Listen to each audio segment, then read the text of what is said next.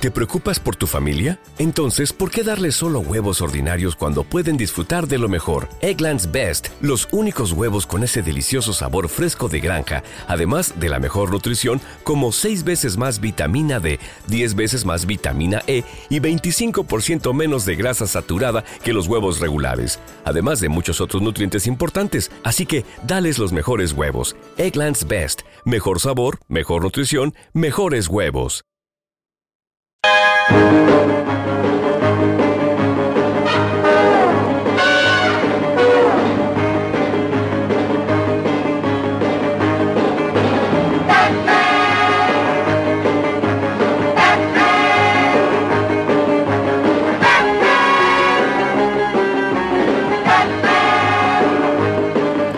Bienvenidos una semana más a Slamberland, la tierra de los sueños, donde cada semana hablamos de cómics, TVOs, novelas gráficas y muchas cosas más en Postar FM. Don Joan Rovira, ¿cómo estamos? Muy bien, aquí estamos. Eh, notando la ausencia, ahora hablaremos de ello. Don Julián Clemente, ¿cómo estamos? ¿Qué tal? ¿Cómo va eso? Eh, y aquí nos falta don José Bravo, que está pachucho. Mm, Del martes ya estaba así medio fastidiado, nos lo dijo a nosotros.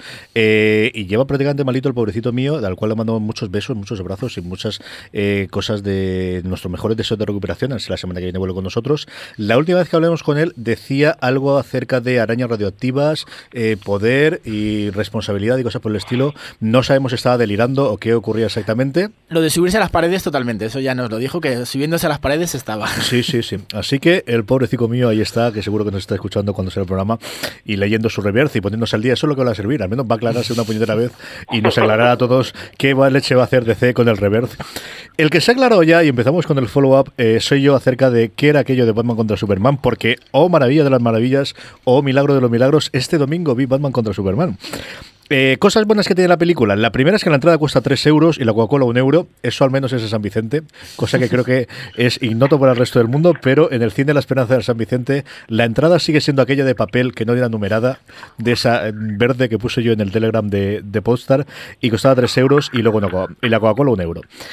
He dicho eso y fuera de cachondeos, a mí, eh, y sin spoilers, porque yo creo que tenemos que hacer un día de estos, o bien con Francis o bien veremos la forma, pero, pero hablar un poquito de la película, igual que hablaremos de, de- de la que esta semana se estrenará, que ahora comentaremos. Mm, No me desagradaron los primeros 12 minutos, siendo un, un anuncio de 12 minutos de Jeep, pero mm, quitando eso no me desagradaron. Desde el momento tengo un email que todos recordaréis. En adelante a mí la película me gustó por momentos bastante. Eh, la pelea de Batman es posiblemente de las que más me han gustado de cualquier película de Batman. Ben Affleck me gustó mucho. Me gustó su Batman, me gustó cómo interpretaba a este Batman, que es un Batman distinto a todos los que hemos visto hasta ahora. Eh, tengo muchas ganas de ver qué puede hacer él con el personaje. Y ese es un problema endémico que tengo con la película, y es que en general saco con quiero ganas de ver qué van a hacer a partir de ahora, cosa que no me gusta en la película. La hora y media intermedia entre esos 12 minutos que os he dicho al principio y el momento tengo un email eh, fue soporífera, y no por decir un, adjetivo en general, es que me quedé dormido en el cine. Me tuvo que pegar un codazo eh, Roberto a los 50 minutos. Es cierto que yo soy proclive a, a este tipo de cosas, pero, pero insoportable. O sea, realmente eh, no sé qué quisieron hacer ahí. Dicho eso, Snyder, yo creo que no hace como nadie lo de coger viñetas de cómic y ponerte en la gran pantalla grande. Hay seis o siete momentos espectaculares. Pero eh, esa hora y media de medio, yo no sé si es el guion, no sé si es él. Eh, el que Goyer estuviese eh, coescribiendo el guion a mí no me da ninguna garantía. Es uno de estos tíos que yo creo que son tóxicos para todo. Es cierto que el tío saca los proyectos adelante, pero no me gusta absolutamente nada. Y poco más o menos eso, Julián, eso es lo que me pareció a mí. Le- Digo Julián porque Joan todavía no lo ha visto el pobre, así que todavía estoy estamos- pendiente. le estoy intentando obligar a que vayamos este fin de semana a ver Civil War, a ver si lo puedo coger del cuello y me lo llevo. Pero esa fue mi sensación, Julián. Bueno, eh, a ver, son sensaciones también parecidas a otra otra gente que la ha visto. En la película es verdad que coincido contigo en que la peli juega muy bien eh, a crear expectativas. Eh, a veces de una manera un poco descarada. Este rollo de eh, no se han convertido todavía en superhéroes los siguientes miembros de la Liga de la Justicia, pero ya tienen diseñado su propio logotipo, Sí. ¿no? y, y los trailers ahí que están los trailers de las siguientes películas metidos en el disco duro de Les Luthor. Eh, bueno, si es que sí, quizá deberíamos entrar un día más en profundidad a hablar a hablar de estas cosas. Prometido. Y, hombre, y sí, si Joan todavía no lo ha visto, pues ya es el que falta. Ya, ya me toca, ya me toca. Ya no te queda más remedio si no, vamos, te cascar un screener que baje de el mundo sin notos, que traerá, hablaremos con el, con el, con el Doctor Extraño, lo sacaremos de algún sitio del ultramundo y te lo pondré para que lo veas, que ya toca. Sí, yo creo que hablaremos de ella y, mantendremos informada a la audiencia, como siempre, de dónde podréis encontrar ese especial que haremos sobre eh, Batman contra Superman, pero es el momento ya de las noticias de la semana. Doña Rovira. Bueno, pues empezamos con alguna que me dejé la semana pasada. Por una parte, una cosa, ya que suelo hacer las necrológicas muchas veces, voy a empezar con que ayer, aunque no fue hoy, no es hoy, pero ayer, 25 de abril, era el cumpleaños de Uderzo. Cumple 89 años, ese 50%, bueno, nunca sabes luego lo que aporta cada uno, entre Uderzo y Costini, de los padres de, Asteris, pues por lo tanto, pues, hoy hacer una noticia un poquito más alegre. Y luego, sobre todo, voy a hablar de ciertas publicaciones, algunas que ya conocía y otras que me interesan mucho para, para poder leer. Ajá. Por una parte se hace una edición integral de, de Pergamus, es una obra de Sasturain y Brescia Padre, de Alberto Brescia.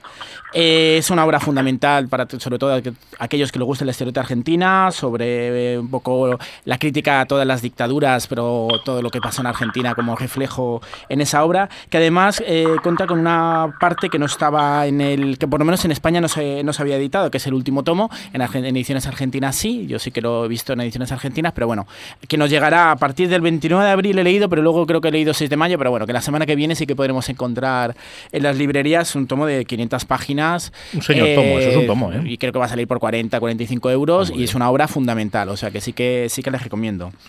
Luego otra obra, esta no la he leído y esta me apetece mucho, antes lo estábamos comentando, en Las aventuras de, de Luther Albright, va a salir, creo que es Asteberry, si no me equivoco, quien lo va, lo va a publicar.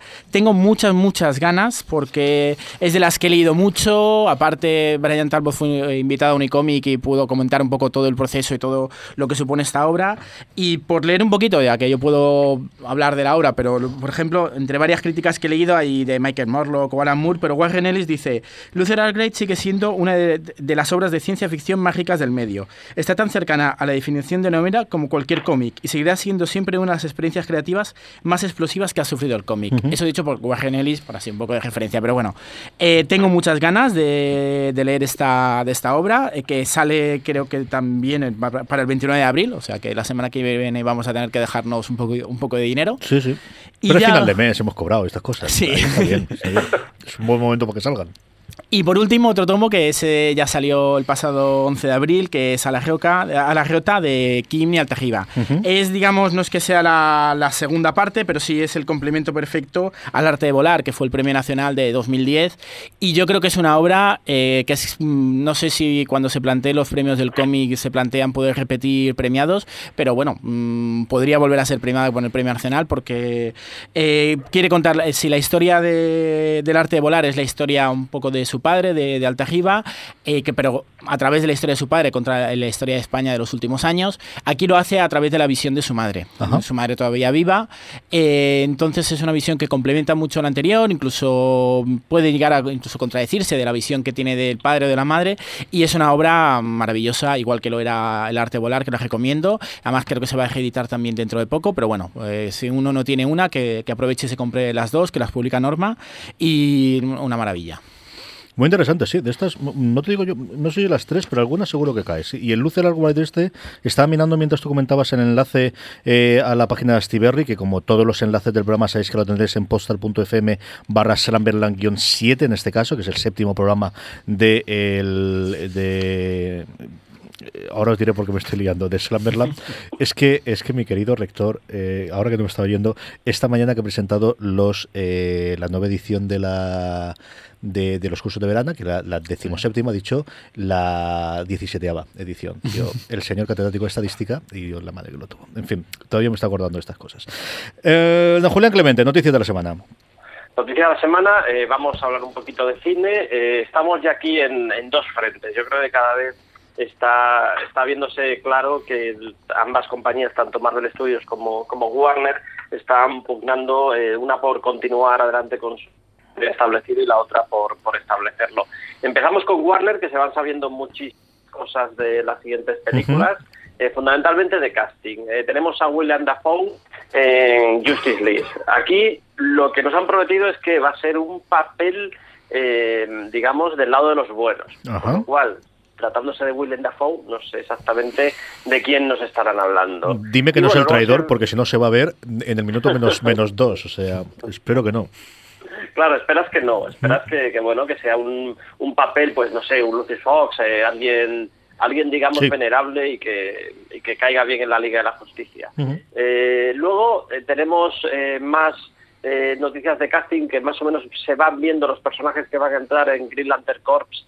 Se habla de que va a estar Kyle Rayner, el, el que fue uno de los más significativos Green Lantern, sobre todo durante los años 90, y que luego de Flash va se van viendo los personajes para los que están haciendo casting y, bueno, eh, aquí lo que pasa es que me da la sensación que un poco están repitiendo un poco la fórmula siempre va a entrar ahí Iris West, que es como la novia de siempre, toda la vida de, de Barry Allen y, bueno, mm, es pronto quizá porque todavía no sabemos demasiado sobre la película. Sobre la que sí sabemos mucho es de Escuadrón Suicida, que ya tenemos el, es el siguiente estreno y ya, ya inminente porque va a ser en este agosto, creo recordar. Sí, es este verano eh, seguro, no recuerdo, pero segurísimo este verano.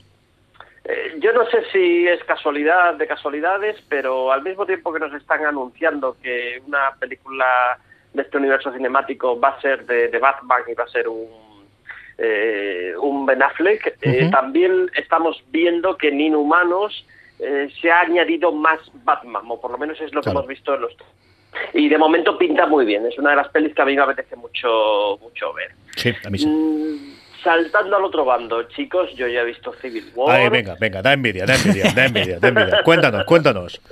Te he visto, te he leído por Facebook una crítica demoledora, pero vamos, terrorífica la que le has hecho esto, ¿eh? Sí, sí, sí, eh, he sido muy duro con ella.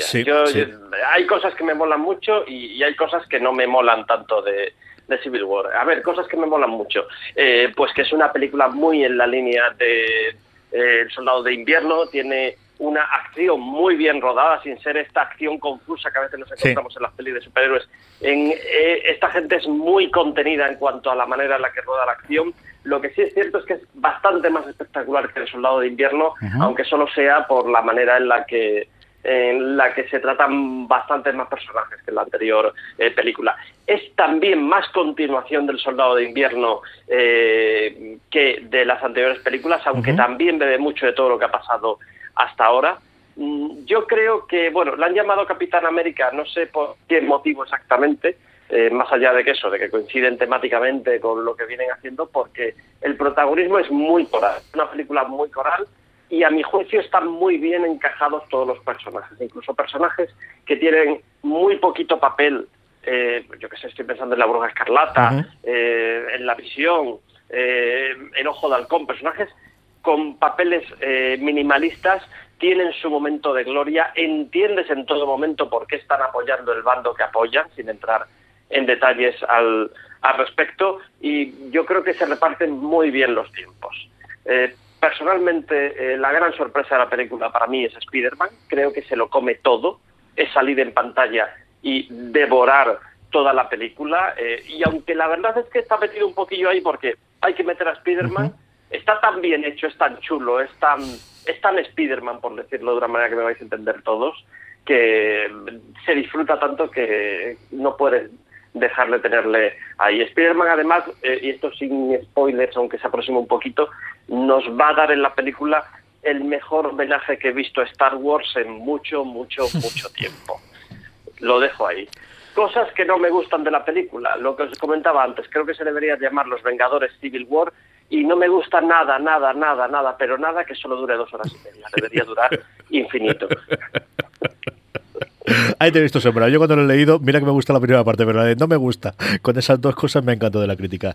Yo es posible que la vea este fin de semana. Estoy intentando convencer a Joan. A ver si me engancha. Roberto Pastor, porque aquí en, San Vicente se, se, graba, entonces el domingo, antes de que grabemos credits, es posible que pueda venir a verla que yo creo que hace que no voy dos fines de seguida, semana siguiendo al cine.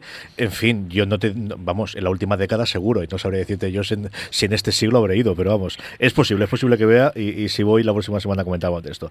Eh, aparte de esto, hay alguna noticia más, ¿verdad, Julián? Sí, rápidamente, que Nathan Fillion va a estar en Galaxia y por lo que se rumorea podría ser eh, Wonder Man, el hombre maravilla, que es uno de los clásicos. Hay un poquito de polémica porque Inhumanos ha perdido su fecha de estreno. Uh que están ahí acomodando las fechas con, las pelis de, de Spider-Man que vienen del acuerdo con, Fox y al mismo tiempo crecen los rumores de que podría haber eh, con Fox. Eh, Fox quiere decir que podrían entrar en el, universo cinemático tanto X-Men como Deadpool, eh, como derivados diversos de, X-Men, quién sabe si cuatro fantásticos. Hay movimientos telúricos ahí que, bueno, cada vez que hay movimientos telúricos, al mes trae algo. La última vez que, hubo estos movimientos que se veían por ahí debajo, al mes lo que tuvimos acuerdo de Sony con Marvel para, para Spider-Man. Así que eh, yo, mira, eh, tomaría las fechas en las que estamos, acabando eh, abril, y para finales de mayo volveríamos a hablar del tema porque yo creo que algo pasará. Vale, te tomo la palabra. Me lo apunto ahora mismo en la, en la previsión que tenemos que hacer ahora mensual. Y al final de mayo Lucky Land Casino asking people what's the weirdest place you've gotten lucky? Lucky? In line at the deli, I guess? Aha, in my dentist's office. More than once, actually. Do I have to say? Yes, you do. In the car before my kids' PTA meeting. Really? Yes. Excuse me, what's the weirdest place you've gotten lucky? I never win and tell. Well, there you have it. You can get lucky anywhere playing at LuckyLandSlots.com. Play for free right now. Are you feeling lucky? No purchase necessary. Void where prohibited by law. 18 plus. Terms and conditions apply. See website for details. Hello, it is Ryan, and I was on a flight the other day playing one of my favorite social spin slot games on ChumbaCasino.com. I looked over the person sitting next to me, and you know what they were doing? They were also playing Chumba Casino. Coincidence? I think not. Everybody's loving having fun with it. Chumba Casino is home to hundreds of casino-style games that you can play for free anytime, anywhere even at 30,000 feet. So sign up now at ChumbaCasino.com to claim your free welcome bonus. That's ChumbaCasino.com and live the Chumba life. No purchase necessary. BGW. Void were prohibited by law. See terms and conditions. 18 plus. Yo hablemos, yo lo de Cuatro Fantástico lo daría por descontado. Yo creo que ahí es más un tema de si te quedas este cromo y qué me das a cambio y qué es lo que ocurre con ello. Pero yo creo que Cuatro Fantásticos no me extrañaría absolutamente nada que volvéis al redil en, en, breve porque, vamos, sí que han demostrado que no se hace con ellos. Patrulla que lo veo más complicado. Eh, Deadpool también lo veo bastante más complicado, pero creo que puede ser la parte del cromo de que te cuatro, te quedas con los cuatro fantásticos, pero puedes utilizar a Deadpool en dos o tres cosas. Yo creo que por ahí podrían ir los tiros. Ahí, eh, ahí lo que ocurre es que la gente de Fox eh, se ha propuesto ellos para que quieren ellos mismos cruces, que quieren tener la masacre con Spider-Man, la masacre con, con Vengadores. Y por otra parte, eh, Marvel está dejando huecos vacíos de fechas que tiene programados para dentro de mucho tiempo, 2020. Pero yo en esos huecos vacíos huelo un Cuatro Fantásticos, huelo un Deadpool Spider-Man, quién sabe. Sí. yo, vamos, es que ríete de los planes quinquenales del de la URSS. O sea, es que los de estos tíos es la leche. Claro, yo al final se te cae algo. Pero vamos a ver, si en un plan a ocho años vista no se te cae algo, ya no, no son humanos. O sea, ríete tú de, inhumanos sin de Cristo que lo fundó. A mí me extraña, de hecho, que se haya caído tan poco y que se ha movido tanta, tan poco las cosas de fecha hasta día de hoy. Es que en general está funcionando relativamente todo bien. Hasta los Guardianes de la Galaxia le funciona espectacularmente bien. Eh, y el resto igual, ¿no? Todavía no hemos tenido un gran fracaso de Marvel, de, de, de cosa que digas, no, esto no ha funcionado y van a tener que cargarse la línea, ¿no? A ver qué es lo que ocurre. Em, vamos para adelante, seguiremos en la pista, evidentemente, todo esto, y es el momento, una semana más, de hacer nuestra entrevista en la industria por, dentro. Y hoy tenemos el placer de una entrevista que a mí me hacía mucha ilusión, que Joan y yo lo llevábamos eh, comentando desde que, coincidimos con Román eh, López en hace pues eso, tres semanas en Unicomic cuando estuvimos con él, porque él justo exponía delante de cuando nosotros hicimos eh, la presentación de su cómic Secret Family, editado por libros.com y cuyos eh, podréis poner el enlace, lo pondremos en las sonos para, para que podáis comentarlo. Y queremos hablar de Román, de, de, pues de estas cosas, de qué hace un chico como tú en un sitio como este, cuál ha sido la evolución que ha tenido y cómo es esto de autoeditarse. Román, ¿cómo estamos? Hola, buenas tardes. Muy buenas tardes. Román, mm, lo que te estaba diciendo yo, ¿Qué hace un chico como tú en un sitio como este? ¿En qué momento decides, eh, yo creo que podemos hablar esto, 10-15 minutitos de cómo decides autoeditarte un cómic de superhéroes escrito eh, por ti, guionizado por ti, eh, y cuál es la evolución que llegas a eso, ¿no? De, dónde sales tú y cuál es el momento que decides, quiero hacer un cómic de superhéroes, no encuentro dónde sacarlo y voy a autoeditarlo? bueno, es que aquí la, la cosa es un poco... Yo en un principio no lo entendía tanto como autoeditarme, porque yo llevaba, llevaba tiempo dando tumbos, eh, intentando publicar en editoriales con, con proyectos más estilos europeos y tal.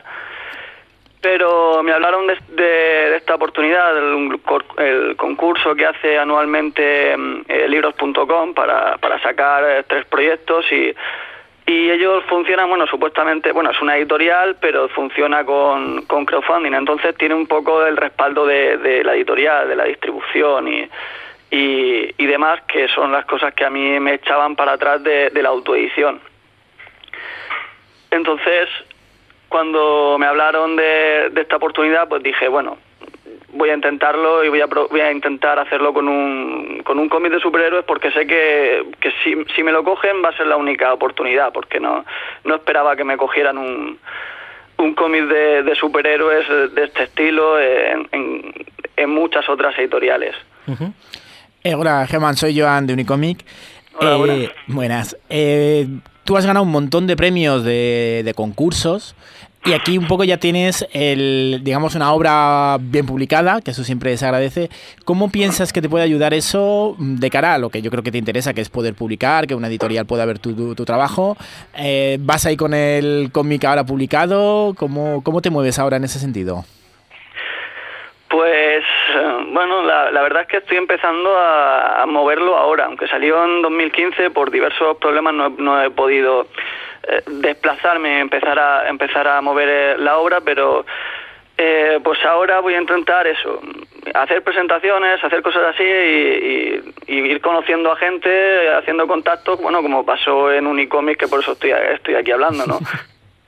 Sí. Y, y, bueno, la poca, la, la, promoción que te puede hacer la, la, editorial dentro de sus de sus posibilidades, de sus intereses, porque tienen varios, tienen una buena cartera de autores y, y bueno, pues eso depende de pues de eso, de lo, de lo que te, te, puedan promocionar unos y de lo que te puedan mover tú. Yo, yo la verdad es que estoy empezando ahora a moverme y a, y, a ver cómo es un poco ese esa parte de, de, del trabajo de, del creador, ¿no? Porque hasta, hasta ahora era solía quedarme detrás de la mesa dibujando y poco más. Eso, eso te quería preguntar. ¿Tú antes te has movido a la hora de, presentar tu, material, tu trabajo? ¿Te has movido por salones a enseñar? ¿O vas a aprovechar ahora que la obra está publicada para, para enseñarlo más? Antes, ¿cómo te movías antes? Pues la verdad es que con mis obras publicadas eh, me he movido poco por distintas circunstancias. El que más he movido fue el primero, que sí que fue una autopublicación. Y, que sí que fui por tiendas intentando ofrecerlo en, con el resto, pues bueno, ha sido un poco cosa de, de, otras de otras partes, ¿no? Y, pero bueno, yo desde, desde que empecé en esto, gran parte de mi trabajo es, pues eso, hacer proyectos, intentar, intentar contactar con editores, ir a los salones, ir al salón del, del cómic de Barcelona, suelo ir, llevo creo que cinco, cuatro o cinco años yendo ininterrumpidamente, este va a ser el primer año que no vaya. Y, eso, en, enviando portfolios a editoriales extranjeras, enviando proyectos a, distintas editoriales españolas y, así, poco a poco. Bien, y este, bueno, un poco a la hora de esta obra la tenías pensada antes de presentarla. Eh, cuando viste lo de la posibilidad de que vía este crowdfunding la editorial pudiera publicarla, pues mmm, te pusiste a trabajarla, ¿tenías ya algo? Un poco cuéntanos ese proceso de creación. Pues con este este cómic empecé, tenía un, un, borrador muy muy corto, hecho, eh, lo hice en 2010, 2011, con, con unas primeras páginas horrendas. y de, además es que fue el año siguiente de empezar a, retomar el dibujo y a intentar dedicarme a esto y la verdad es que estaba muy verde, sigo estándolo, pero, pero en, aquel entonces más. Y lo intenté mover por editoriales hasta que me di cuenta un poco de, de pues, que a lo mejor no desde luego ni estaba en el punto de ser publicable ni tampoco era lo que lo que se, lo que buscaban las editoriales al menos a las que yo se lo estaba ofreciendo entonces lo dejé aparcado porque vi que no, iba a tener posibilidades hasta que vi este este concurso y, y, mirando un poco en el cajón desastre que tenía a ver qué, qué podía qué podía ofrecer pues se me ocurrió esto y rehice, rehice el guion, rehice las páginas, eh, lo, hice, lo rehice todo de nuevo y, y lo presenté y, y bueno, pues, al final salió adelante. Román, ¿qué se puede encontrar a alguien eh, que se acerque a Secret Family? Y ahora contaremos cómo pueden comprarlo. No esta edición tan bonita que tengo yo dedicada aquí con el dibujito que me hizo a mí Román cuando me lo vendió en Unicomic, pero sigue siendo exactamente igual de, de preciosa. ¿Qué puede encontrarse alguien que se vaya a asomar a Secret Family? Pues, a ver, yo he intentado hacer un, cómic que, que le guste tanto a los a los que son un poco anti superhéroes como a los que son fanáticos de toda la vida. Eh, principalmente porque he intentado hacer una historia más o menos madura y, y que en el que prácticamente los personajes, o sea, la familia que, que compone que compone la historia, que son una familia con superpoderes, los problemas internos que se generan dentro de la familia eh, sean los el, el, motor conductor de la obra y quizá, si no 50-50, eh, incluso diría que un poco más importante que las escenas de acción, que creo que también hay bastantes. Uh -huh. Y además, pues también hay muchos pues, huevos de Pascua, ¿no? Como se dice mucho ahora, ¿no? Muchos guiños a, a la cultura del cómic, a los a grandes autores clásicos, eh, no sé, yo creo que un, un, un lector de, de cómics de superhéroes de toda la vida se lo puede pasar bien buscando buscando las los pequeños guiños que, que hay por ahí. Sí, constantemente desde luego se ven la referencia mucho de los edificios y de los eh, nombres que van apareciendo en cada uno de, las, de los lugares donde va la familia y todo lo demás. Eh, ¿Tienes idea de continuarla? ¿Tienes idea de una segunda parte de Secret Family? Eh, ¿Cómo lo ves en cuestión de uno o dos años la continuidad que pueda tener este esta primera novela? Novela, novela gráfica, yo creo que es una novela gráfica más que más que desde luego una, yo lo llamaría novela gráfica desde luego. Pues eh, bueno, el término me, es indiferente el que, el que elijas. A mí, a mí me gustan los dos. Eh, yo, no soy de los anti-novela gráfica ni de los anti-cómic, que también hay, hay bastante polémica a veces con, con el término. Eh, no sé, en principio no era una historia que de hecho es, está creada precisamente para el final. Lo primero que se me ocurrió fue el final y, y, y la creé solo para hacer ese final. Si, si se diera el caso de poder ampliarla o hacer un, un universo expandido, cualquier cosa, pues yo estaría encantado, pero no le veo no veo mucha mucha opción. Tendría que buscar alguna editorial interesada. Eh, pero en principio, si se me planteara la, la opción, desde luego, yo, yo encantado. El libro se puede comprar desde la página directa de libros.com, eh, es libros.com barra crowdfunding barra secret family, lo tendréis en las show notes, se puede comprar por 4 euros en descarga digital, en EPUB, en móvil y en PDF, y luego en 11 en tapa blanda, que bueno, se dice tapa blanda porque le llaman tapa blanda, porque esto es una cosa bien cuidada y bien editada, que es la que tengo yo aquí delante, que no sé si me la voy a llevar a casa porque yo lo está mirando con ojo colosones y creo que se me la va a quitar y se la va a llevar. Así que, Julián, ¿tienes alguna cosa tú que quieras decir a Román? Sí, sí, sí. Hola, Román. ¿qué tal? ¿Cómo estás? Hola. Eh, yo estaba viendo un poco la, la, obra y estaba viendo tus influencias. Eh, yo creo que aquí se ve mucho, efectivamente, se ve mucho Alan Moore, mucho Mark Millar. Yo, yo también veo un poquito de, de, Los Increíbles por aquí, aunque solo sea en ese contexto. Eh, yo te quería por, también preguntar, además de por tus influencias, eh, ¿cómo ha sido esto de una historia que es eh, espiritualmente muy de superhéroes, además ambientada en, el, en, en Estados Unidos y con personajes anglosajones, en cualquier caso por sus nombres. Eh, ¿Qué esfuerzo ha supuesto esto para un autor que, que, es español? ¿Cómo, cómo? ¿A qué esfuerzo? Claro. Pues aquí, aquí voy a quedar un poco mal. Yo he tirado de...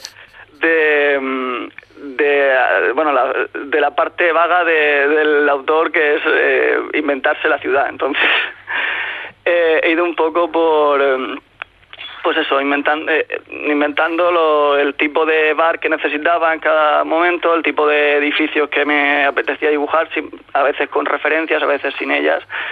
Y, y bueno, un poco pues pues por lo por lo que ya conoces, ¿no? De, de la televisión, de los de los cómics, de las películas y y bueno, ese tipo de, de historias. Muy bien, Román, pues eh, muchísimas gracias eh, por habernos atendido, eh, mucha suerte y nos contarás las próximas, volveremos a hablar contigo eh, con las próximas cosas que tengas. Como decimos a la audiencia, ponemos el enlace en las zonas para, para que compres el libro, de verdad que está, que está muy chulo, que está muy chulo. A mí me gusta mucho, me gusta mucho. ¿Qué quieres contigo? Un abrazo muy fuerte, Román. Muchas gracias. Venga, otro abrazo. Hasta luego. Hasta luego. Eh, hasta aquí venía la entrevista con eh, Román López y vamos como siempre en este momento de Slumberland a hablar de eh, por qué suena eso. Eh, la semana pasada eh, Joan puso una banda sonora, puso la banda sonora de una película. El por qué sea esto, yo creo que Joan lo podría contar, pero quizás es mejor todavía que lo escuchemos. Ribetti, ¿qué ha ocurrido? Lo siento, señor, solo ha sido una diferencia de opinión. ¿Sobre qué? Es tonto hablar de ello, preferiría olvidarlo. Me da igual lo que usted prefiera olvidar. ¿Por qué se estaban peleando? Bueno, yo dije que el Estela Plateada de Kirby era el auténtico Estela Plateada y que el de Moebius era una mierda. Benefil es un gran fan de Moebius. La cosa se desmadró y nos empujamos. Perdí la cabeza, lo siento, señor. Ribetti, usted es supervisor. Es un cargo de responsabilidad. Lo sé, señor, tiene toda la razón. Le aseguro que no volverá a ocurrir. Más le vale. Si veo otra estupidez así, daré parte de usted. ¿Ha entendido? Responda, ¿ha entendido? Sí, señor. Tiene usted que dar ejemplo incluso ante la estupidez. Todo el que lee cómics sabe que el Estela Plateada de Kirby es el único y verdadero Estela Plateada. ¿Tengo razón o no? Tiene razón. Bien, claro que sí. Sí, señor. Y se lo dice Denzel, como dicen los yankees, que nosotros decimos Denzel, pero ellos lo dicen Denzel. Se lo dice Denzel Washington, tendrá razón, ¿no, Joan? Bueno, yo me acuerdo que cuando vi esta película hace ya muchos años, eh, yo en esa época sobre todo leía Marvel y además no, no conocía esa estela plateada de Moebius y alguien de mi familia me preguntó, claro, no conocía la referencia y yo era dice, y yo no, sí, sí, tal, Kirby sí que me sonaba. Es verdad que años después sí que he leído el de Moebius y es una maravilla, o sea, esa novela gráfica de Stanley Moebius es el Moebius que, que, bueno, luego he, aprovechado para luego poder hablar de él y es una maravilla y además yo creo que es una obra muy muy personal, pero es verdad que él está la plateada porque además en su concepción, en la creación, aunque Stan Lee luego se apropia de todo lo que de lo que todo lo que puede, pero el que lo, el que lo crea realmente es Jack Kirby, luego es verdad que el contenido se lo va dando Stan, Stan Lee a, a- a través de distintas obras, pero es verdad que Jack Kirby es su, su creador, pero sí que diría que años después que descubrí no ya general, pero la obra de Moebius y en especial este este mm, Moebius, la de Moebius también es una maravilla. Julián, que además Julián fue el que insistió en que hay que encontrar el corte, hay que encontrar el corte, y, y Joan lo encontró en, en YouTube, que estaba... Julián, ¿tú eres más de una parte o de otra? Pues mira, ni con uno ni con otro. Tiene mi Yo pena remedio. With Lucky Land slots, you can get lucky just about anywhere. Dearly beloved, we are gathered here today to. Has anyone seen the bride and groom? Sorry, sorry, we're here. We were getting lucky in the limo and we lost track of time. No, Lucky Land Casino, with cash prizes that add up quicker than a guest registry. In that case, I pronounce you lucky. Play for free at LuckyLandSlots.com. Daily bonuses are waiting. No purchase necessary. Void were prohibited by law. 18 plus. Terms and conditions apply. See website for details. Hey guys, it is Ryan. I'm not sure if you know this about me, but I'm a bit of a fun fanatic when I can. I like to work, but I like fun too. It's a thing. And now the truth is out there. I can tell you about my favorite place to have fun Chumba Casino. They have hundreds of social casino style games to choose from, with new games released each week. You can play for free anytime, anywhere. And each day brings a new chance to collect daily bonuses. So join me in the fun. Sign up now at chumbacasino.com. No purchase necessary. VGW Group. Void were prohibited by law. See terms and conditions. 18 plus. Yo, yo soy de la estela plateada de John Buscema. De Buscema, claro. y, y además, este, este corte además tiene su gracia, porque esto es de la época en que Quentin Tarantino era... eh, eh, no sé cómo no sé cuál es el término exacto en inglés o en- traducido al castellano bueno era arregla guiones no. Eh, básicamente veían que un guion no tenía demasiada gracia era sosete y le decían oye méteme aquí cuatro chistes y uno de los que coló fue este de, de la Estela Plateada, que, que es la última conversación que nos imaginamos teniendo un par de marines dentro de, de un submarino. Es inconcebible que se pongan a hablar de, de algo como, como tebeos, pero la verdad es que llegaba ese diálogo y lo flipabas cuando veías la película porque era lo último que esperabas encontrarte en una película así. Yo no me acordaba, es cierto que cuando vi la escena sí que, que me acordé lo que era, de lo que ocurría esto en Marea Roja, claro. Piensas esos marinos y el este siempre se te va al octubre rojo en vez de Marea Roja, pero también estaba esta cosa con, con sus Jar Jar Ryan en sus momentos, de, la- de aquellas películas extrañas que tenían de no cambian al Jar Ryan cada, cada película en las que había, ¿verdad? Sí, en este momento eh, sigue la estela de ese octubre rojo, pero es una, es una buena película más de Tony Scott que, que, que conocemos conocía Que más a muy Quentin Tarantino. Sí, sí. eh, y la banda sonora más, el Hans Zimmer, que ya había hecho de Tony. muy buena banda sonora, pero es el momento previo, creo que a la Sí, sí. geoca de estas cosas, que es el subidón, y esta banda sonora también está muy bien, muy bien. Y justo, yo creo que a todos nos pasó cuando estabas viendo esta película, en su momento hace muchos años, un momento de tensión que empieza a generarse, que nadie ha visto la película, y de repente te sueltan esta, esta conversación, y cuando eres amante del cómic dices, uy, que me están hablando a mí.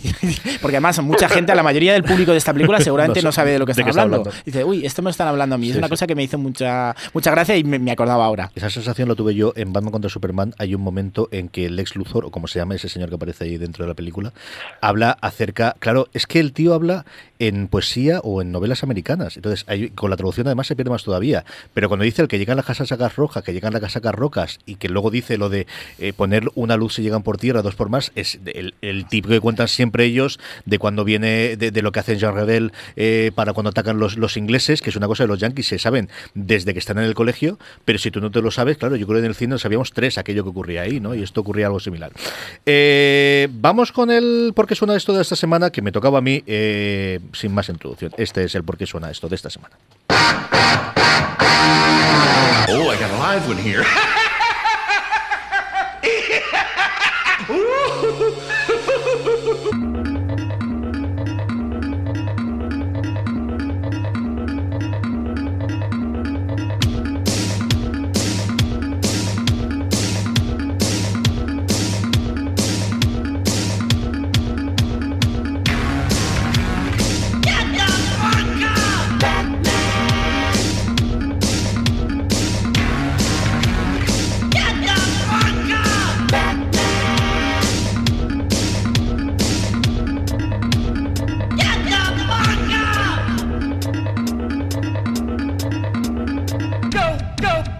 smile.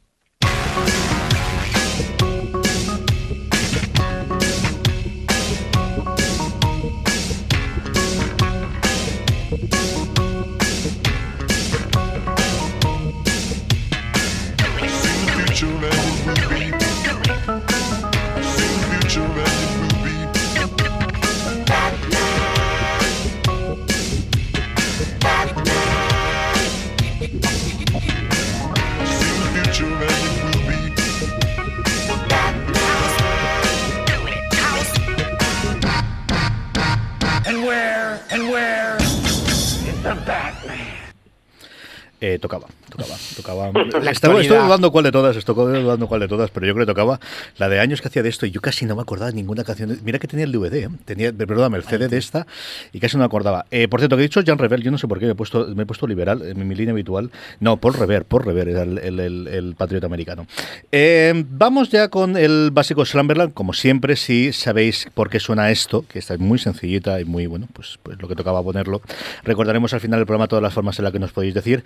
Eh, es lógico y normal, como dijimos la semana pasada, que nos dediquemos a hablar un poquito de Civil War, eh, que me he leído por completo este fin de semana. Me he leído eh, la línea completa y ahora hablaremos de lo que es la línea de los siete números que se llama Civil War y todos los tie-in. ¿Cómo llaman los tie-in en español?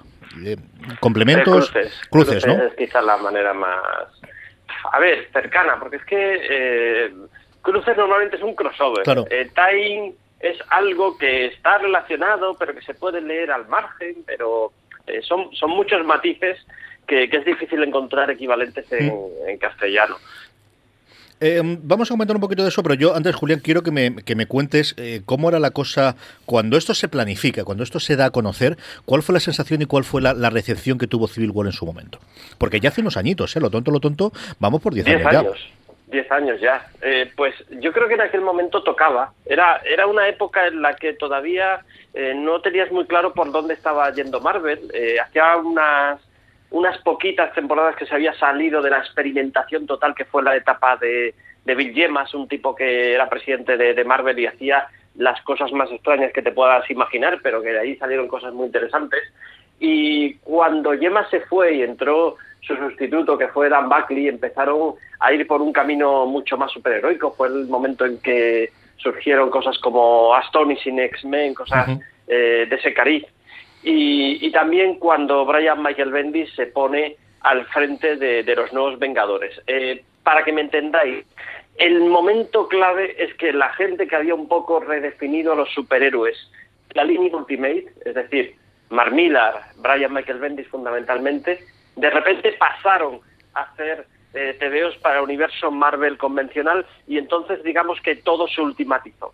A partir de ese momento eh, siguieron eh, habiendo cosas interesantes en la línea Ultimate, pero eh, ya eran potentes por el hecho de que habían ganado la batalla. Ese modo de hacer los TVOs ya se había trasladado al universo Marvel tradicional, ya no eran los TVOs de nuestro Marvel, por así decirlo, sino que la molonería había cubierto todo Marvel. Y el siguiente paso yo creo que fue recuperar también la sensación de universo conectado que se había perdido mucho en esos tiempos.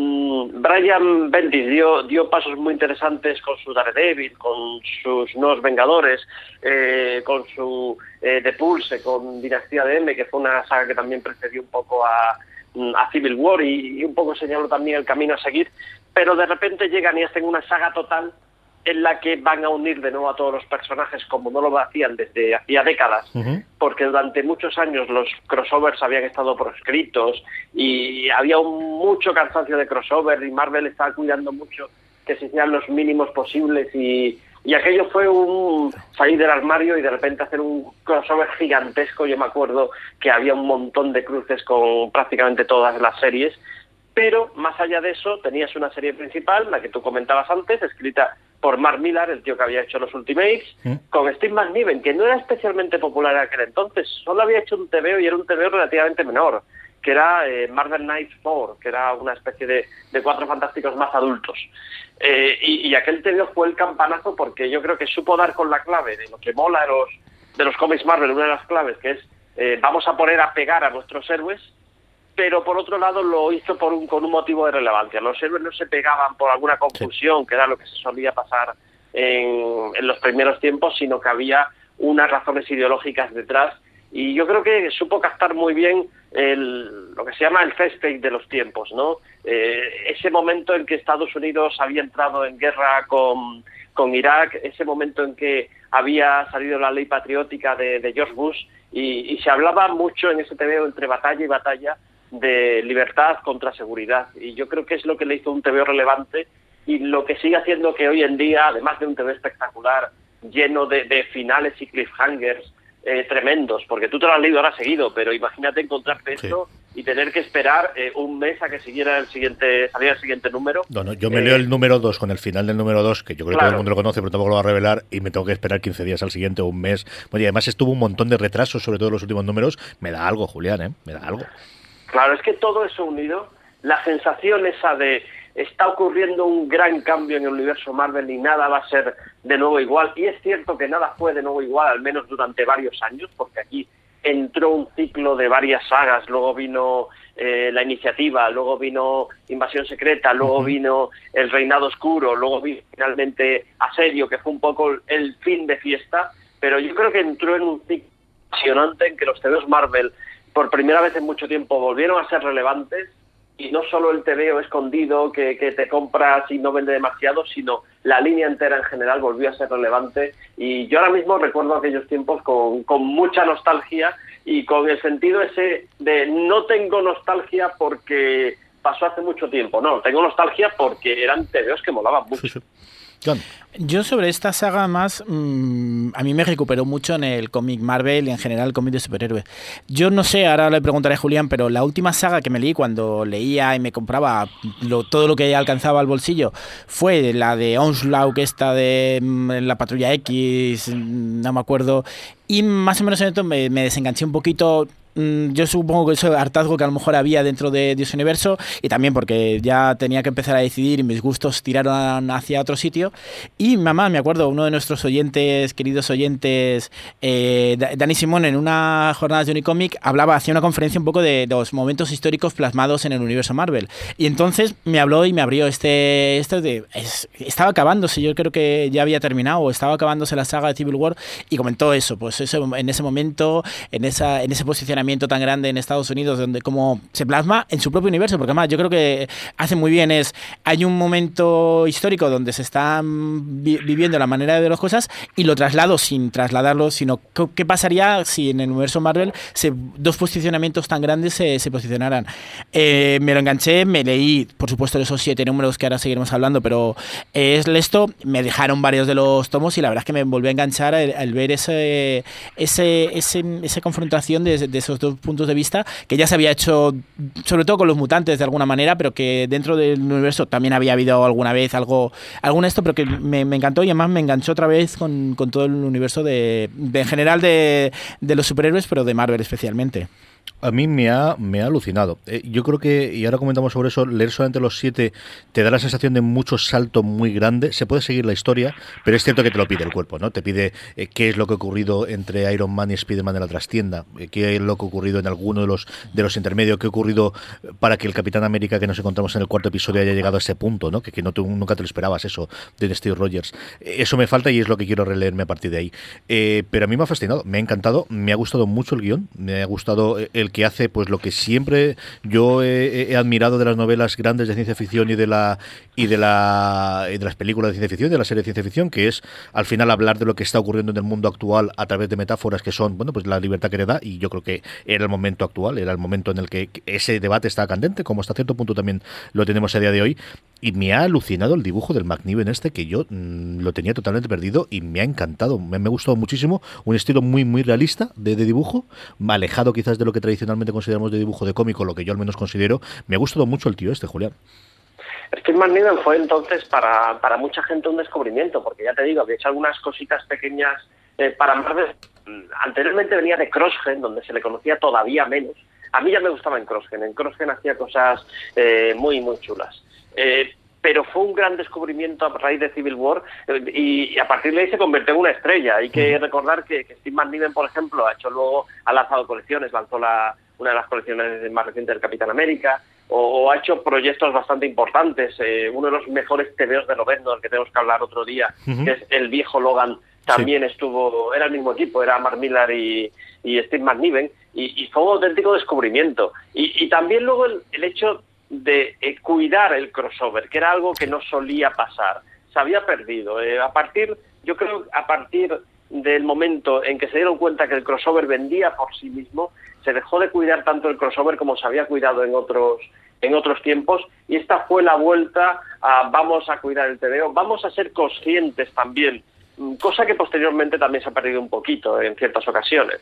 Vamos a ser conscientes de que este TVO lo va a leer mucha gente en el futuro y que si los dos últimos números tienen que esperar eh, 40, 50, 60 días para salir, que se espere, porque es mucho más importante que quede redondo a que salga a tiempo. Y, y eso la verdad es que en aquel momento eh, era un momento tan alucinante que, que daba igual esperar. De hecho yo recuerdo que se hizo muy larga la espera, no sé si fue entre el 36 y el 7 o entre el 5 y el 6, añadieron más, más tie-ins y de, ah, eh, estupendo, eh, más madera, ¿no? Sí, yo leí eso, que los tres últimos se retrasaron, los dos, el quinto y el sexto un poquito, eh, Wikipedia para estas cosas te sirve mucho, y entre el sexto y el séptimo un rato, eh, pero un rato que era como mes y medio, dos meses, si no recuerdo yo mal. Em, se anuncia que va a haber una Civil War en cuestión de With the Lucky Land slots, you can get lucky just about anywhere. This is your captain speaking. Uh, we've got clear runway and the weather's fine, but we're just going to circle up here a while and uh, get lucky. No, no, nothing like that. It's just these cash prizes add up quick. So I suggest you sit back, keep your tray table upright, and start getting lucky. Play for free at LuckyLandSlots.com. Are you feeling lucky? No purchase necessary. Void where prohibited by law. 18 plus terms and conditions apply. See website for details. meses eh, aquellos que no quiero decir nada, saltaros 35 segundos, pero voy a contar solamente la, la- trama, porque al menos del planteamiento a mí me tienen comprado. Primero, Michael eh, Brian Michael Bendis a los mandos, y segundo, para hablar acerca de, eh, igual que en este momento era libertades sociales contra protección, eh, aquí la idea es tener los dos bandos separados acerca de si puedes condenar un crimen antes que se produzca o no, ¿no? ¿Qué puedes hacer para, en algún punto siempre te suena mucho al, precrimen de, de Minority Report, pero algo de si sabes que estos pueden ser los causantes, es legítimo capturarlos antes de que cometan un crimen o no? Las dos bandos que anuncian, y esto está todo confirmado por Malware y, y contado, por un lado liderados por eh, una banda por Iron Man y el otro lado por la Capitán Marvel, eh, con un montón de gente alrededor. Tiene muy buena pinta esto, Julián.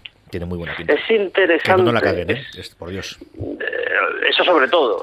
y que no tengan prisas y que de nuevo no pasa nada si, si se tarda en publicar un número, porque es verdad que David Márquez es un dibujante estupendo, pero eh, se ha ponen volar. Nunca ha hecho una serie de eh, con tantísimos personajes como va a tener esta. Es interesante que teniendo además una película que se llama Civil War y es un enfrentamiento entre Iron Man y Capitán América, no hayan ido a lo fácil que hubiera sido un enfrentamiento entre Iron Man y Capitán. América, aunque fuera el Capitán América actual, y hayan recorrido a un personaje relativamente menor como pueda ser la Capitana Marvel, que es un personaje, bueno, ahora mismo en España ni siquiera tiene colección porque vendió bastante mal en su momento. Así que yo creo que ahí hay un, un cierto riesgo, igual que, que recurrir a una figura como de- David Márquez, que, que, bueno, es un grandioso dibujante, pero no es un dibujante estrella, desde luego. Sí, sí. Y Steve McNiven está en la casa y podían haber tirado de él, pero yo creo que van buscando que igual que sea secuela, también haya cosas nuevas y cosas atractivas por sí mismas. Sí, ese es el, el punto de verdad que me atrae bastante. Eh, Julián, ¿tú recuerdas, aparte de la serie fundamental de los siete, y hablaremos ahora del, del tomo que he publicado, la de los nuevos Vengadores, que evidentemente sí es importante porque incluso aparece dentro del mismo tomo, del resto, ¿es la de Spider-Man quizás el de los tie-ins el más importante que habría que leer? Sí, yo recuerdo leer con, con mucho gusto y yo creo que, que Marvel también procuró que esas fueran las principales, eh, tanto Spider-Man, que ahí eh, se notaba que John Michael Straczynski estaba eh, haciendo una historia muy interesante sobre política, que él, mm, él ya había jugado mucho con eso en Babylon Sí. 5, había jugado mucho en, en Rising Stars y aquí se salía, se salía. Los eh, Spider-Man momentos de absoluto escalofrío en esos tebeos, eh, tiene un discurso maravilloso cuando decide posicionarse en un determinado bando, que es un discurso para leer y releer y darse cuenta que ahí está la esencia de Spider-Man. Y yo creo que nunca ha habido un posicionamiento político tan claro de, de Spider-Man como en esos en esos números. Y además algo tan tan chulo como que eh, el superhéroe toma una decisión dura y paga el precio. Hay un precio importante a pagar a cambio de esa de esa decisión. Y aparte de eso, mira, a mí me gustaron mucho los cruces eh, con Vengadores, que cada... Luego esta estructura Bendis la repitió con todas las sagas. Cada número de nuevos Vengadores era una historia autoconclusiva contándote un poco cómo afectaba todo lo que pasaba a un determinado personaje. El primer número, el de Luke Cage, es una joyita. Yo llegué a la última página y estaba llorando de emoción, de, de lo increíble que era esa, esa historia. Y, y básicamente es lo que te contaban, que es lo que pasa en la primera noche después de que se aprueba esa acta de registro de superhéroes en que todos los superhéroes que estén actu que sí quieran seguir actuando tienen que firmar un registro con el gobierno y Luke Cage decide que él no firma. ¿Qué es lo que pasa a partir de ese momento? Y bueno, luego hubo otros otros eh, cruces menores. Eh, había uno muy interesante, se llamaba Primera Línea, que era eh, lo que ocurría en Civil War desde el punto de vista de, de dos periodistas, eh, Ben Urich y una periodista que ahora no recuerdo cómo se llamaba, que en su momento tuvo mucho predicamento y que luego se, se perdió un poquito eh, en la noche de los tiempos. Y, y no sé, hubo cosas en general interesantes, hubo cosas menores. Yo creo que cada. Lo importante es que cada autor pudo implicarse en la saga tanto como quiso. Eh, igual que estos estaban muy implicados, otros estaban mucho menos implicados y sobre todo te podías leer la, la serie principal por sí sola, pero es lo que tú decías. Molaba tanto que te querías leer todo lo. Sí, además, yo no recuerdo si me leí todos lo- los crossover, lo- los títulos complementarios, pero sí que, además, como he dicho, sí que recuerdo que sí que vi muy los personajes totalmente cuando se posicionaban y veías al personaje posicionado. Es decir, en otras sagas, en otros momentos, ves que pues utilizas un personaje porque te viene bien y es necesario, pero aquí cada autor que tenía en un momento un personaje dice, bueno, pues voy a hacer lo que mi personaje haría en este momento, voy a llevarlo a donde él la trama general me tiene que llevar, lógicamente, pero explicando muy bien.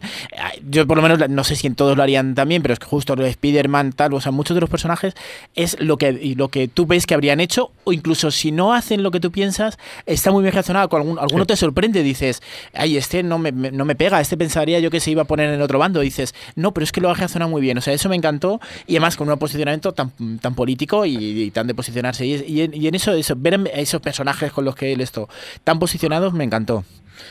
Sí, tiene aquello de que personas razonables pueden discutir o en este caso inflarse a leches, que es lo que al final acaban haciendo. Y, y además un poco esos mm, grises, es decir, que es un debate que, Sí. que te vas posicionando, eh, cada uno elige su bando lógicamente, pero a- a- aunque se jugó también en la promoción con eso los bandos, muchas veces te encuentras y dices, es que tampoco tien- tienes razón verdad todo lo que absoluta. está en este bando donde más te posiciona, en el otro hay alguna cosa que, que está muy bien, que no es un blancos y negros, vamos a jugar solo con eso que, que sería lo fácil en algún momento comercial y lo utilizaron en el esto del bando, pero luego en el discurso, es verdad que el discurso sobre todo cuando lees el complemento eh, se nutre mucho más, pero sí que esos grises de cada, por qué cada uno, por qué uno se posiciona, lo- los cambios están muy bien. Lo muy bien. muy bien tratado. Sí, señor.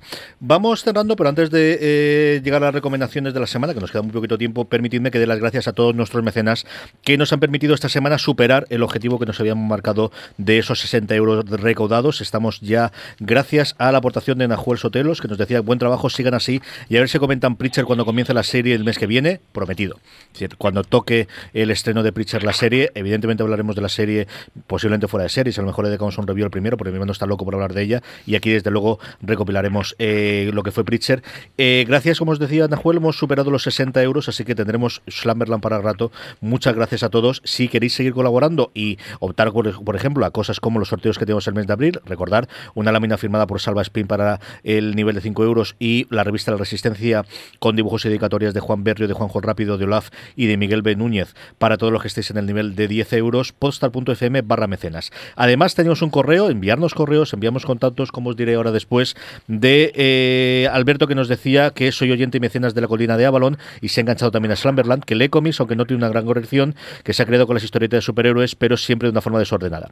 Y que se ha vuelto a ponerle a interesar y por eso dice que agradece la pregunta que le hicimos eh, el otro día en la entrevista a Javier Olivares de cuál era el guionista que el más le gusta de Superman. Que dé una idea de dónde pueden estar los buenos y mm, por dónde volver a alguien que quiera volver. Así que es una cosa que iremos recordando y que yo creo que también estamos haciendo con, con básicos. Slumberland, que tiene mucho interés de leer cosas de la Liga de la Justicia de Doctor Extraño y no sé cuáles eh, son los que tiene que leer. Doctor Extraño, yo creo que cuando estrenemos la peli seguro que hablaremos del básico de él. Pero bueno, lo tenemos en lo apuntado para ir comentándolo. Y luego, una curiosidad, dice, hablando de Akira, ya que lo habéis mencionado, yo tengo una edición super friki. Dice, la edición entera que se compró en Japón, en japonés, y que se la trajo en barco desde allí junto con otras cosas.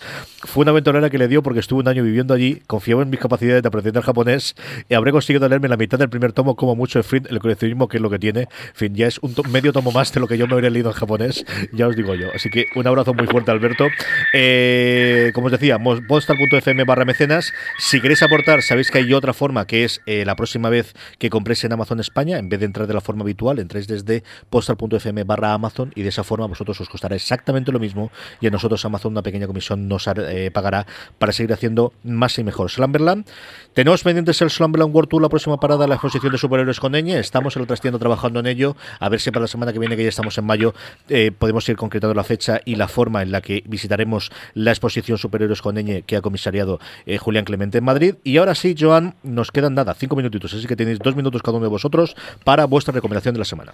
Pues nada, muy rápido. Antes he hablado de Moebius y una de las obras fundamentales para mí sería una obra fundamental de la ciencia ficción en Europa es el Incal, eh, por- con guion de Alejandro Jodorowsky y dibujos de, de Moebius. Es ciencia ficción pura, eh, los dibujos son alucinantes. Jodorowsky ya sabemos que es un guionista que se le va a lo onírico, a lo mágico.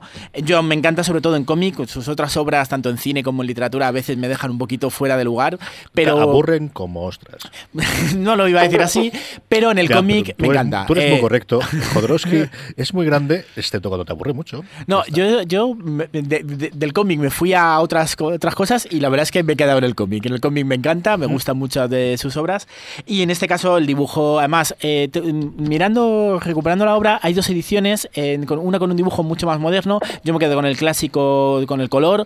Eh, no, dibujo es el mismo, perdón, es el, el coloreado más moderno con ordenador, que no está mal, la verdad es que impresiona algunas cosas, pero he visto la comparación, hay una página mítica que recomiendo que es cuando se cae por un el personaje, no cuenta nada de la obra, es un personaje, un detective de serie baja que, que al final es dominado su pájaro, que es un esto por el Incal y es toda una historia de, de Cosmos, es una es una la, la historia básica que más ha influenciado en toda la ciencia ficción. Ajá. En el quinto elemento todo el mundo ve las referencias que tiene, pero bueno, que es una esto. Se encuentra esta obra integral, creo que la editó Norma, bueno, pues se editó en fragmentos en la revista Metal Hurlan en su momento, o sea, es una de las clásicas, pero bueno, en Amazon creo que se encuentra eh, varias de estas re- re- reediciones que se han hecho y yo recomiendo cualquiera de ellas porque creo que es fundamental. Sí, señor.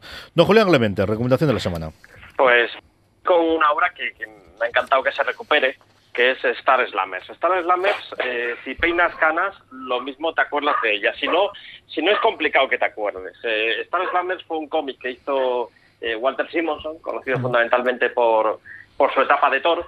Y, y básicamente era un intento de hacer un cómic eh, europeo, eh, también en un rollo de ciencia ficción clásica, que cuenta la historia de, de unos mercenarios que, que van matando gente a lo largo de, de toda la galaxia y que en su momento fue básicamente una novela gráfica de 64 páginas y más adelante Walter Simonson la expandió con una miniserie, con un especial, etcétera, etcétera. Esta edición lo que recoge ahora es tanto todo ese material previo como lo que fue el Star Slammers original, que era un trabajo de fin de carrera, por así decirlo, de, de Walter Simonson.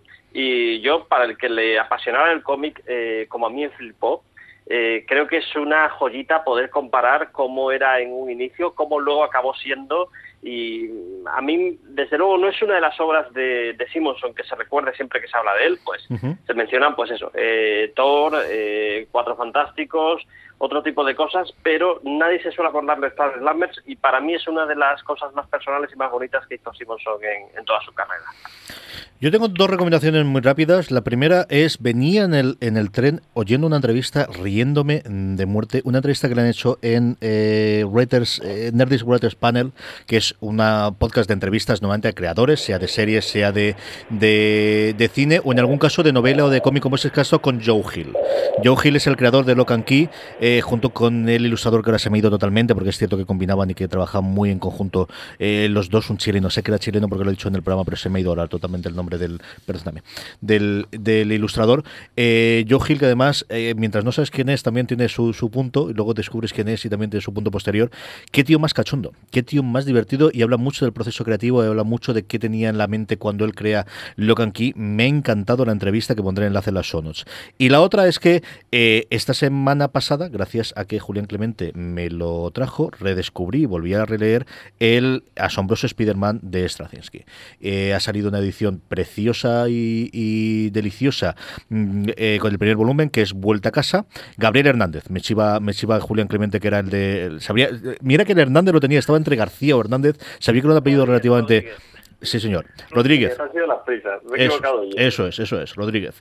Gabriel, sí, sí, es verdad, sí, se lo ha llamado Gabo en uno de los, de los momentos del podcast y sabía que era chileno. Eh, el asombroso Spider-Man 1 Vuelta a Casa es el principio de, las, de la eh, saga que hizo eh, Straczynski dentro de, de Spider-Man. Yo esto lo recuerdo porque mi hermano los compró, mi hermano fue el que empezó a comprarse todos los de Spider-Man y decirme tienes que leerlo, tienes que leerlo, tienes que leerlo y sigue siendo una maravilla, Julián. ¿eh? Sí, es un TVO, yo lo releí hace poco y funciona muy bien. Eh, prácticamente pues, 15 años después de lanzarse sigue siendo eh, completamente moderno y no ha perdido nada. A mí me ha fascinado, me ha encantado. Tiene un, par de momentos en el primer episodio de cómo es posible que a estas alturas del partido hagas una pregunta con Spider-Man que te vaya a cambiar y que de repente te deje totalmente cao de ¿cómo? ¿Qué, me estás contando? ¿Qué dices? Eh, es, el, es, el, genio que tiene Straczynski, ¿no? Es, es que hay tíos que han nacido para narrar y este tío es uno de los que ha nacido. Sea en Babylon 5, sea en el este, tengo mucha esperanza de la nueva serie que va a hacer, que la tienen por ahí más o menos parada, pero a ver qué ocurre con ellas. Es un tío que me encanta y como siempre lo tendréis todos los enlaces en las show notes. Contacto, info.postal.fm en Twitter Twitter Slamberland FM, en Facebook nos encontréis como Slamberland. Telegram, importante, el Telegram le estamos dando mucha vida, estamos colgando mucha cosa abierta, ya no solamente ponemos lo que es y vamos publicando, sino estamos empezando a hacer... Eh, a colgar mucha cosa, pues por ejemplo fotos de lo que estamos haciendo aquí, Francis Arrabal que está en el Festival de Cine de, de, de, de Málaga eh, y nada, con esto vamos a pasar a despedirnos Don Joan, la semana que viene más Don Julián Clemente, la semana que viene más hasta la semana que viene. Don José Bravo, si no pasa nada, la semana que viene estará aquí, así que muchos besitos de todos y a todos los demás. Hasta la semana que viene en Slamberland. ¿Te preocupas por tu familia? Entonces, ¿por qué darles solo huevos ordinarios cuando pueden disfrutar de lo mejor? Eggland's Best, los únicos huevos con ese delicioso sabor fresco de granja, además de la mejor nutrición, como 6 veces más vitamina D, 10 veces más vitamina E y 25% menos de grasa saturada que los huevos regulares, además de muchos otros nutrientes importantes. Así que, dales los mejores huevos. Eggland's Best, mejor sabor, mejor nutrición, mejores huevos.